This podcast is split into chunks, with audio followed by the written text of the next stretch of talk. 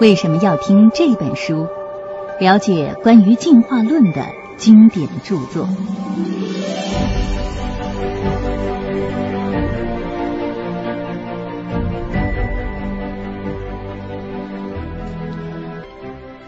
在一八五九年的十一月二十四号，英国伦敦，一个不平凡的日子。这一天，伦敦的市民们涌向了一家书店，抢购一本刚出版的新书。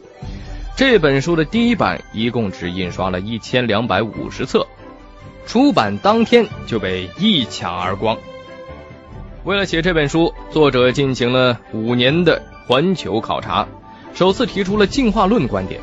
当时的西方社会还是推崇神创论的时代，人们相信是上帝创造了世间万物。结果突然有人跳出来说，这一切根本就不是上帝造的，世间万物不过是自然选择和演化的结果。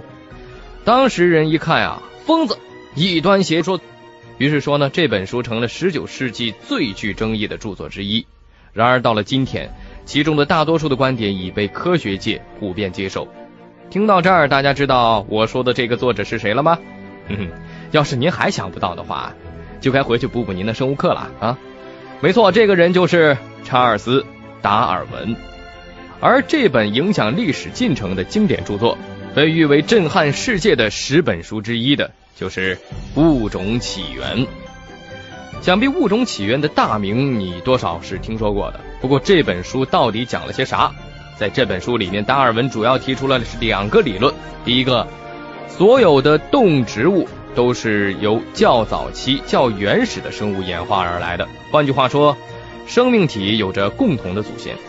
第二，生物的演化过程是自然选择的结果，也就是适者生存，不适者被淘汰。那么这些说法我们都不陌生，但问题就是，自然选择究竟是怎么起作用的呢？各种各样的生物是怎样形成的呢？又有哪些证据能够支持进化论呢？答案都在我接下来要讲的内容里面。这本书不仅带来了生物科学的根本变革，还让人们的世界观发生了重大的改变。相信它也能够给我们带来一样的震撼。让我们跟随着达尔文的脚步，走进这本科学经典。相信听完了这本书，大家至少会明白以下几个问题：第一。繁育鸽子跟自然选择有什么样的联系呢？第二，如何用自然选择解释本能呢？第三，人类、蝙蝠和鼹鼠之间有什么共同点呢？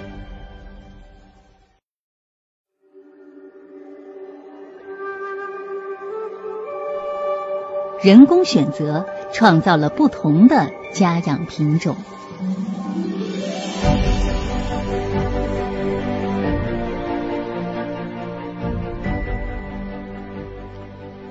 想必大家都知道啊，我们常见的家畜有不同的品种，比如同样是鸡，有的产肉，有的产蛋；同样是牛，有的产奶，有的产肉啊。但是不论是什么品种都好，实际上它们都是同一个物种，有着共同的祖先。就拿家鸽来说吧，英国的油鸽长着啊奇长无比的脖子，另一种鸽子呢叫布鲁纳吹气鸽，这种鸽子的胸脯啊就像一个大大的气球。虽然说这两个品种外观迥异，但是它们和其他所有品种的家鸽一样，都是野生岩鸽的后代。那么这些不同的品种都是怎么来的呢？人类在其中起到了关键的作用。从距今大约一点二万年前的晚更新世开始，人类就已经啊在繁育家畜了。在接下来的这一千年里面呢，人类育种的本事是越来越厉害了。比如有一个叫做约翰·塞布莱特的爵士，在达尔文看来呢，他就是一个技术最好的育种者。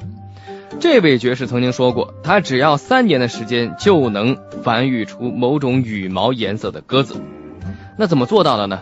秘密就在于人工选择。我们都知道，不同品种的家畜有着不同的身体特征，生物学上把这些不同的特征叫做变异。例如说，这个哈巴狗明显的特征就是嘴很短，还有很多的皱褶。为了获得这种长相的狗，育种者会从一群杂种狗开始，选出其中嘴最短的几只进行繁殖。由于后代会遗传父母的特征，小狗们的嘴呢，平均来说就会比原来的那个群的狗就更短了。从第一代的小狗当中，育种者又会选出嘴最短的几只，让它们接着繁殖下一代。就这样连续几代，狗狗的嘴就会越变越短，直到变成哈巴狗的模样。虽然说啊，可以有意识的控制这个过程，选育出想要的特征，但是在大多数情况之下，人工选择是无意识的结果。事实上，那些最让人惊讶的育种结果，往往是无意为之的。比如说，最开始，一个养鸽子的人啊，他是喜欢尾巴大的鸽子，他觉得尾巴大好看，于是就专挑这种大尾巴的鸽子进行繁殖。结果呢，后代的鸽子尾巴反而就越变越大。不过呢，他不知道的就是，就连尾巴的骨骼结构也在改变。就这样，经过了几百年的繁育，最终就形成了尾巴跟孔雀差不多的扇尾鸽。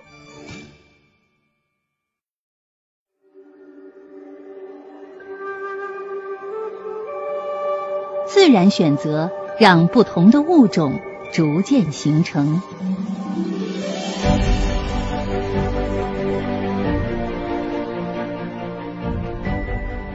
既然人类可以通过选择物种的具体特征繁育出不同的品种，那么同样的道理，大自然是不是也能让物种把不同的特征遗传下去？不仅会形成新的品种，甚至会是全新的物种呢？没错，这个过程就是我们所熟悉的自然选择。这意味着生物分类学中，同一个属的所有物种都有一个共同的祖先。比如说，马、斑马和驴都可以归为马属。它们是从一个祖先开始，经过了很多很多代的自然选择，最终形成了不同的物种。自然选择理论就认为，在漫长的一段时间里面，自然决定了物种的生死存亡。毕竟呢，想要在野外活下来并不那么容易，所有的生物都得为了生存而不断的努力。他们一边要互相争夺食物和栖息地，另一边呢还要保护自己，防御捕食者和周围环境的变化。不难想象，生存如此的艰难，很多生物还没来得及繁殖后代就已经死掉了。那么，具体是什么决定了生物的命运呢？全靠它们的变异，也就是不同的身体特征。在一定的自然环境之下，有优势的变异就成了生存的关键。咱们打个比方，一大群鸟。啊，要互相争抢蚯蚓和昆虫。如果其中的一只鸟的这个嘴呀比同类更硬的话，哎，它就有可能开发出新的食物来源。别的鸟吃不到的地方，哎，它都能吃到。比如说这种啄穿树皮吃到里面的虫子。这样一来，硬嘴的鸟就有了优势，找到了专属的食物供应。在食物不够的时候，其他鸟啊，要么抢得头破血流，抢不赢的可能就会饿死。而这一只嘴硬的鸟呢，就不用抢就有东西吃了，就能够活得很好，并且通过繁殖把这个硬嘴的基因传递下去。在小鸟当中，嘴更硬的就更有可能活下来，再继续把这个基因往下传。就这样，每一代都是嘴更硬的鸟更有机会进行繁殖啊，一代又一代，这个鸟的嘴也就越来越硬了啊，最终形成了一种嘴非常硬的鸟。比如说啄木鸟，实际上啄木鸟啊很有可能就是这样出现的。达尔文把这个过程叫做后代渐变，也就是我们现在所说的演化。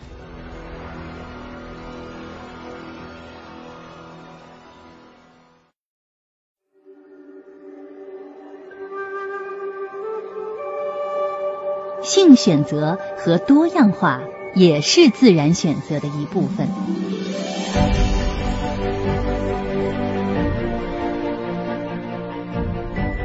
我们现在已经都知道了，大自然会选择有优势的变异，而这些优势特征代代相传，不断加强，最终就形成了新的物种。那么除此之外，还有哪些因素决定了物种的形成呢？首先是性选择。我们知道，生物不仅要为自己的生存竞争，还要保证生命得到延续。啊，换句话说，雄性动物之间还要竞争跟雌性的交配权，这就相当于决定权落在了雌性手里。雌性会根据它们最喜欢的特征来选择雄性。那么经过好几代之后，这些特征就慢慢的稳定下来，成了一个物种固定的样貌。咱们就拿火鸡来说。雌火鸡是喜欢雄火鸡脖子下面那个松弛的皮肤，而且啊垂得越长越好。于是脖子越垂的雄火鸡就越有可能生育后代。一代代过去之后，这雄火鸡的脖子的皮肤就越来越松弛，最终就形成了特征性肉垂。不过呢，光凭着某些让异性青睐的特征还不足以让物种存活下来，多样化也很重要。说到底，动物想要不断的增加数量，总不能一直生活在同一个环境当中吧？迟早有一天会容纳不下的，那怎么办呢？肯定只能得不停的啊去寻找新的生存方式，而这个过程就是多样化。咱们举个例子啊，最早可能只有一种肉食四足动物，也就是啊长着四条腿吃肉的动物，但是呢。这么多的后代不可能啊，都住在同一个地方吃同样的东西。于是为了继续繁殖，这些肉食四足动物呢，就不得不啊找到新的环境去寻找新的食物来源。这其中有一些可能会走进沼泽地，靠吃鱼为生；那另一些呢，可能就进入到了森林，在树上寻找栖息地和食物。慢慢的就形成了一个个适应不同环境的新物种。比如，生活在河口的四足动物就变成了今天的水獭，生活在树上的就变成了现在的树懒。然而呢，新的物种也带来了新的资源竞争，激烈的竞争会带来什么结果呢？接着往下听。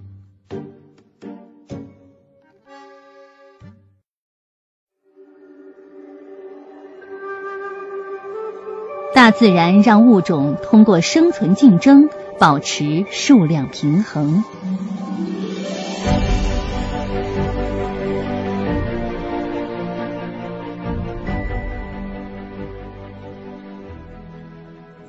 自然选择用复杂的机制让物种发展出不同的特征，从而更好的生存。我们刚才也已经解释了为什么具有优势变异的物种能够活下来。而另一方面，不具有这些特征的物种就开始衰落，甚至是最终灭绝。这又是为什么呢？因为大自然啊，它会平衡物种的个体数量，这一点它非常重要。毕竟在有限的资源条件之下，一个物种不可能是无止境的扩大。比如说，对于一棵幼苗来说，如果说一片土地里面已经密密麻麻的长满了其他的植物。这小幼苗生长于其中，阳光呢都是被其他植物叶子挡住了，养分呢也被其他的植物的根系吸收了，而这棵幼苗当然就没办法生存下去了。再比如，当一群兔子的数量剧增的时候，哎，那么对于狐狸来说，好日子就来了，对不对？兔子多意味着食物也多，而这样一来呢，狐狸也可以啊吃的更多，产下更多的小狐狸。那狐狸一多，自然就会吃掉更多的兔子。如此一来，原本数量庞大的兔子渐渐的就会减少了。不过，等到狐狸多到一定程度的时候，兔子又不够吃了。这个时候，狐狸之间就会相互抢食，抢得到的就吃，抢不到的就只能饿死。最终，兔子和狐狸的数量彼此制约，达到了一个平衡的状态。那这些呢，只是一两个例子而已，说的是生态系统当中复杂的共生网络。而在这里呢。植物、昆虫、大型动物、气候、疾病以及无数其他因素共同作用，决定了物种的生死。这就意味着，即使是很小的变化，也能够打破生与死的平衡。那咱们为了更好的理解，我们可以把生命的历史比喻成一棵大树，每一根树枝都是一个物种。如果啊一个新发出来的树枝想要活下来的话，就必须跟隔壁的树枝竞争阳光和养分。那如果一根树枝生长的啊足够久了，变得越来越粗壮，那么它上面就会出现更多的新的树枝，这就相当于出现更多的新物种。而相反呢，如果一根树枝上不再发出新的枝叶，慢慢的枯萎脱落，那就意味着这些物种就慢慢的灭绝了。在这个过程当中，不是所有的树枝都能够长得足够大。很多树枝可能因为天气啊、疾病、虫害等等的原因断掉或者死掉，那最终只有几根树枝会变大变粗。从这些树枝上生长出来的枝叶，就是我们今天所见到的各个物种。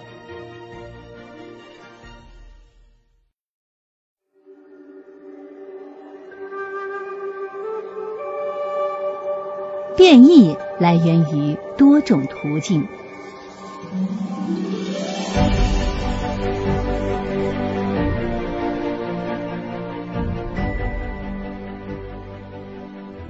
大自然让物种产生了五花八门的变异。喜欢看自然纪录片的朋友们可能就知道了，生物界那叫一个多姿多彩，什么奇奇怪怪的东西都有。不管在我们看来有多奇怪，这些不同的变异都是自然选择的结果。我们刚才也说过，竞争导致了其中一些变异的产生，那么其他的变异又从何而来呢？首先，生存环境也能产生变异，给自然选择打下基础。例如说，一些变异来自气候条件。就拿生活在冰河时代的非洲猛犸象来说吧。当时的非洲可不像现在这么热啊，而是冰天雪地的冻原。那么随着气候变暖，冰层融化，猛犸象原本用来保暖的厚厚的皮毛反而成了一个累赘。你想想，大夏天的你穿个毛衣、羽绒服啥的，这是什么感觉？于是说，皮毛比较少的这个猛犸象就有了优势了啊，因为它散热好，更容易生活下来，不容易被热死。就这样。随着自然选择，慢慢变成了毛更少的南部猛犸象。而另外呢，废弃的身体部位也能产生变异。一个很好的例子就是鸵鸟的祖先，在它们的生存环境当中，腿可能比翅膀更加的重要。具体是什么原因，反正我也不知道啊。我猜可能是因为它们生活在大陆上，遇到危险没办法靠飞来逃脱，那怎么办呢？它只能靠腿来踹敌人了啊。总之，这个翅膀呢不用，也就慢慢的退化了。然后再经过自然的选择，拥有强壮的腿和不会飞的翅膀的鸵鸟就形成了。还有，繁殖的过程也会增加变异。大家知道，所有的生物一开始都很小啊，植物从一颗种子长大，动物的生命从一个胚胎开始。在生命的早期，生物体的这个结构是非常的紧凑的。所谓牵一发而动全身，一个部位的变异很容易引发其他地方的变化，而这种现象就叫做相关变异，也就是某些特征啊总会伴随着出现。比如说啊，这种纯白色蓝眼睛的猫，基本上都是耳聋，一旦把它们丢进野地里，那就歇菜了。还有这种三花色的猫，往往啊都是雌性，不信呢，您回头留意观察一下啊，一定是这个样子的。最后，咱们再来说个有意思的现象：亲缘关系很近的物种通常会表现出相似的变异。比如说，很多马的腿上呀长着像斑马一样的条纹，而另一些马的背上则有像驴一样的十字纹。这种现象看似巧合，实际上啊可以用演化来解释的。因为马、斑马和驴有着共同的祖先，长什么样呢？就是把这三种动物重叠起来。所有的条纹它都有啊，大家反正就脑补一下这个画面吧。大部分的斑马就继承了黑白条纹，而只有少数的马身上仍然有一些纹路，这就是祖先留下来的痕迹。你看，这样的相似性用演化理论就很容易解释了。那么相反，用神创论就很难能够说得通了。假如我们现在看到的所有的动物都是上帝一次性创造的，那也就是一开始就长这个样子。那他为什么要创造出这么多看上去差不多的动物呢？难道是有选择困难症不成？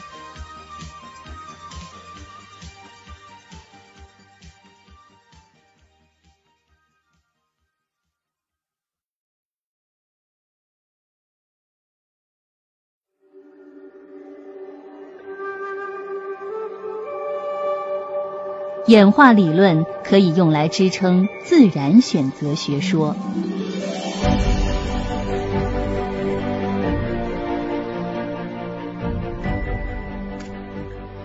在今天，大多数人都会认同演化理论。难道它从来都没有被质疑过吗？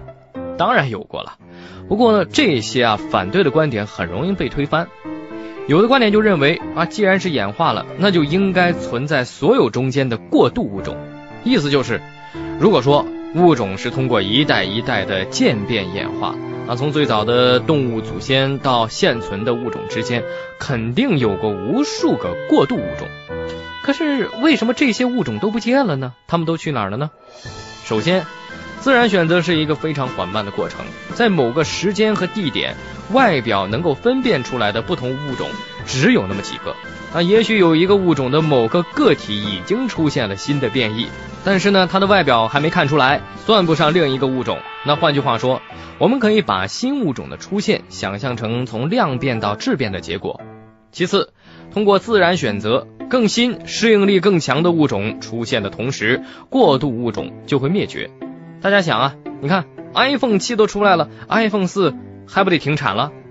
所以说呀，存在过的物种中，只有一小部分会留下来。咱们就拿啄木鸟来说吧，我们会在树林里面看见它们，但我们不可能同时看见它们的所有祖先吧？毕竟啊，它们比祖先更加的强大啊，有它们存在。低一点的版本估计就很难能够活下来了。然而呢，我们看不到这些中间物种，并不代表着它们没有存在过，更不能说明自然选择的说法有错误。事实上呢，随着时间的过去，自然选择甚至啊可以形成非常复杂的演化啊，就比如这个眼睛之类的身体器官，就连甲壳纲的动物，什么虾呀、蟹啊，都已经有很多不同类型的眼睛了，比如说。呃，一些有着双角膜，另一些则没有。这些不同的变异积累起来，最终是形成了极其复杂的结构。例如，我们人的眼睛。咱们再举个例子啊，现代的蝙蝠很可能啊是一种原始的陆地四足动物，经过自然的选择演化的结果。蝙蝠的祖先最早只能爬，后来呢，这个前腿后腿之间，哎，就出现了可以让它们滑翔的飞膜啊。到后来。才变成了能飞的翅膀。哎，大家如果觉得不好理解的话，我们可以把这个过程想象成从松鼠到飞鼠再到蝙蝠，哎，这就可以好理解了。那最后呢，自然选择可以解释现在看似无用的器官为什么会存在。比如说长颈鹿的尾巴，啊，除了甩来甩去赶苍蝇之外，好像也没什么太大的作用。那大自然为什么会保留这个没用的东西呢？也许啊。在长颈鹿的祖先生活的地方，苍蝇会传播致命的疾病。那对于这个祖先来说，能够啊用来驱赶昆虫的这个尾巴，可能就是一个重要的生存优势了。那现在长颈鹿虽然说不再需要这个尾巴来生存了，但是这个身体结构还是保留了下来。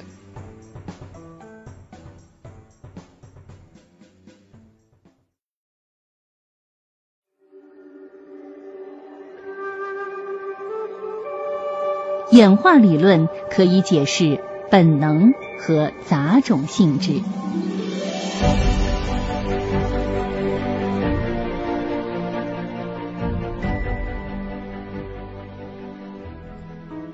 我们已经知道了演化可以解释不同的物种是如何出现，那么这个理论还可以解释什么其他现象呢？大家有没有考虑过这样一个问题？为什么蜜蜂？天生就会建造六角形的蜂巢呢？这个鸟天生就会搭窝，猫天生就会捉老鼠。哎，这挺奇怪的啊。其实啊，这也可以用演化理论来解释。我们在大自然中观察到的各种各样的生物本能，往往是自然选择的结果。这些本能的形成过程跟身体结构的演化非常的相似，不难理解。鸟搭的窝越牢固，就越有可能给鸟蛋提供一个安全的孵化空间，提高后代的生存几率。在每一代当中，搭窝本领最厉害的鸟，都更有可能存活和繁殖。那随着时间过去，搭好窝成了所有的鸟都具备的本领了。还有一个问题，不知道大家有没有疑惑啊？为什么动物一般啊都只跟自己的同类交配呢？他们怎么不去跟其他的动物生育后代呢？嘿嘿，这也可以用演化的理论来解释。对于不同的物种，它们经过了自然的选择，生殖系统存在着不同的变异，因此，就算不同物种的个体交配，大多数时候也很难生出后代。所以啊，想随便让两个物种杂交啊，得到一个新物种，也是不大可能的事儿。那你可能会说了，这个马跟驴不就生出了骡子吗？对吧？没错，这是一个物种杂交的典型例子。然而，杂交出来的这个后代通常是不能生育的。而有人又问了：哎，之前不是说自然选择是为了让物种更好的生存繁衍吗？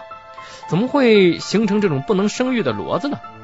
其实啊，这个不育的特征并不是自然选择的直接产物，只是啊其他特征的附带品罢了。就拿猫和狗来说吧。他们的祖先很可能就杂交过，但是随着时间的过去呢，两种物种之间的差别因为自然选择越变越大，这其中呢也就包括了生殖系统，最终这种差别大到了让狗和猫没法再杂交生出后代了。所以说啊，可以用演化理论解释不育啊。那神创论怎么说呢？神创论者认为，上帝为了区别各个物种，才让他们啊一出现就没法杂交。嘿，你看啊，这是不是跟演化理论刚好相反呢？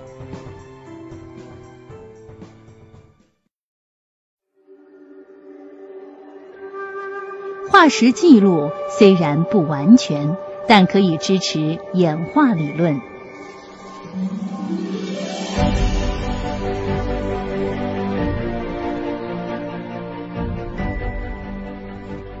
我们之前说过，根据演化理论，在现存的物种出现之前，有过无数的过渡物种。虽然这些过渡物种啊现在已经不存在了，但是多少会留下点证据吧，比如说化石什么的。但事实上，我们在化石记录当中却基本找不到证据，这是怎么回事？有一部分的原因就是我们掌握的化石记录并不完全，甚至啊可以说差的还远呢。已经灭绝的物种化石被埋在世界各地的岩层当中，有些啊人们压根儿还没发现的，或者呢就算是知道也没法拿到，比如说深埋在海底的化石，对吧？那另一个原因就是许多动物呢没法通过化石保存下来。要知道，不是所有的生物都能够变成化石啊，只有那些啊有骨头的或者说有壳的动物，被埋在厚厚的水下啊沉积层里面，才能够形成化石。这些沉积层呢，可以防止它们的壳和骨骼腐烂，但毕竟是在水里，陆生动物留下的化石记录那就并不多了。那这样看来，化石记录它就像一本厚厚的书。但是整本书里啊，只有啊那么几句可以辨认的话语。虽然说故事里啊有大段大段的空白，但还是能让我们对于过去有一定的了解。古生物学家的研究结果和规律，可以很好的证明演化理论确实有根据。首先，从一种生物到下一种生物，我们可以观察到非常缓慢的转变，可见啊，自然选择是一个步调缓慢的过程。你看啊。从古猿到人都花了几千万年的时间啊！不过话又说回来了，特例还是有的。一些物种的转变过程啊，比其他更快。例如说，陆地生物往往比海洋生物演化的更快啊，这有可能是因为陆地上的生态系统更加的复杂，变化更快。陆地生物要经常面对多变的季节、旱灾、雨水、野火，还有巨变的时期，比如冰河世纪。他们不得不适应这些变化，于是就加快了变异的出现。化石记录还告诉我们，一旦某种生物消失，就不会再重新出现了。想想呢，也是有道理的。一个物种灭绝之后，产生它的祖先也早就没了嘛，不可能啊再倒回去重演一遍。换句话说，已经灭绝的物种失去了演化的基础。举个例子啊，仅产生于印度洋毛里求斯岛上的渡渡鸟，哈。在被人类发现后，仅仅两百年的时间里，由于人类的捕杀和人类活动的影响，就彻底灭绝了。而渡渡鸟的祖先呢，更是早就已经绝迹了啊！没有了变异的基础，渡渡鸟再也不可能出现了。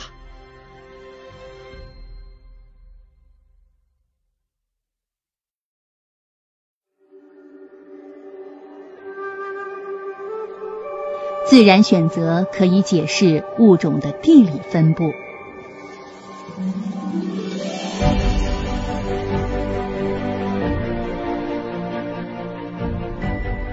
大家有没有想过，为什么地球上的不同地方有着完全不同的物种呢？比如说，这个为啥袋鼠只能出现在澳洲而不是其他地方呢？为啥这个树懒只能生活在中南美洲呢？我们如何解释这种差异呢？我们先来说说啊。全球的物种分布有着三个主要规律。首先，即使两个地方的自然环境一模一样，物种也不一定完全相同。就像南美洲跟澳大利亚的某些地区的条件几乎是一致，哎，儿苗依然只是澳洲的特产。那其次呢，存在迁徙隔离的区域会形成差异巨大的物种。非洲和澳洲之间隔着印度洋。而这两块大陆上的生物就非常的不同。相反，中美洲和南美洲之间呢有陆地相连，这两块大陆上的物种呢，哎也基本一样。最后，同一块大陆上的物种比较相似，比如南美洲的这个刺豚鼠和兔鼠，再比如欧洲雪兔和欧洲野兔，它们啊其实差不了多少，只是栖息地不一样罢了。那么又如何用演化理论解释这些现象呢？其实啊，迁徙和演化密切相关。我们之前说过，随着时间的过去，物种呢会分散到新的地方，在不同的环境当中发展出多样性。这个过程是不断发生的，因此每一代的物种都比上一代迁徙的更远，变化也更大。就这样，物种呢继续迁徙扩张，直到突然之间。他们发现没法再走下去了，比如说到了海边，或者说到了悬崖峭壁。我们呢啊，还以这个儿苗为例，他们啊，也许有可能要扩散到全球，但是因为他们不能飞，就没法穿越海洋，因此只能停留在澳洲陆地上了。相反，会飞的鸟自然是迁徙的小能手了，它们甚至啊能够帮助其他动物克服地理隔离。某些这种蚌哈，就是利用这种方法，把自己粘在这个鸭子的脚上，哎，等搭上一段顺风车，再脱离下来。还有一个很好的例子，就是水生植物的种子，它们呢掉在泥里，这水鸟啊会在不知不觉当中带着它们飞向远方。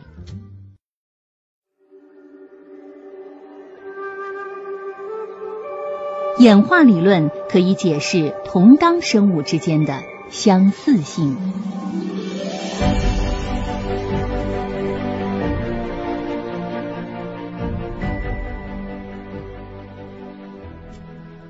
科学家们在给生物啊分门别类的时候呢，会把具有同样特征的生物归入同一个纲。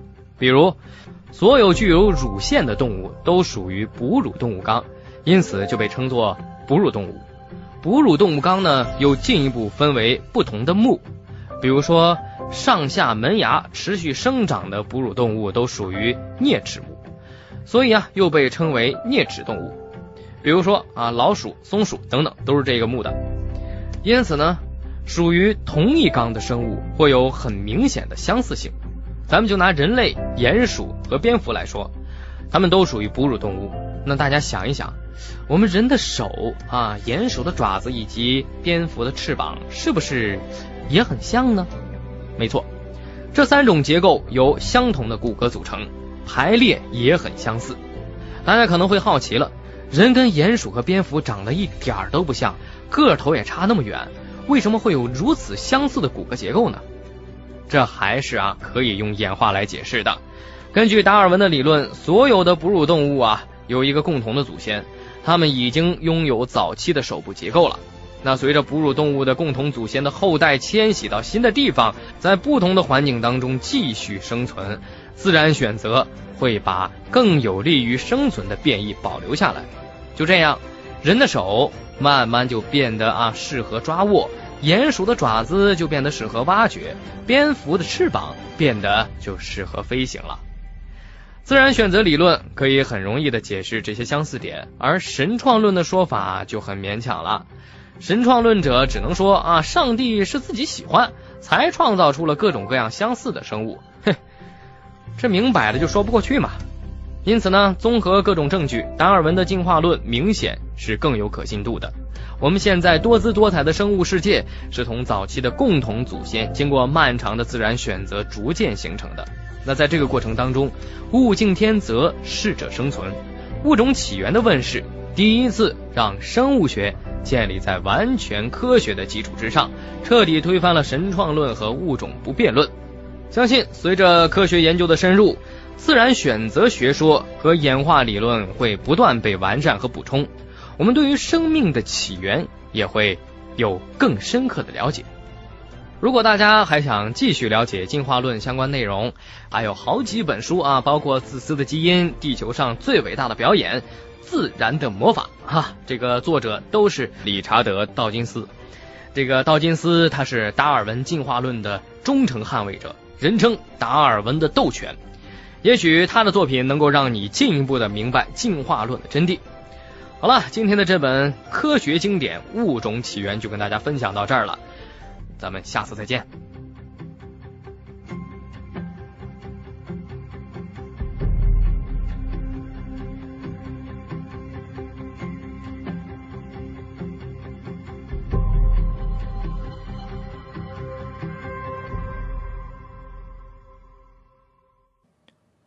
本节目由路上读书授权喜马拉雅 FM 独家播出。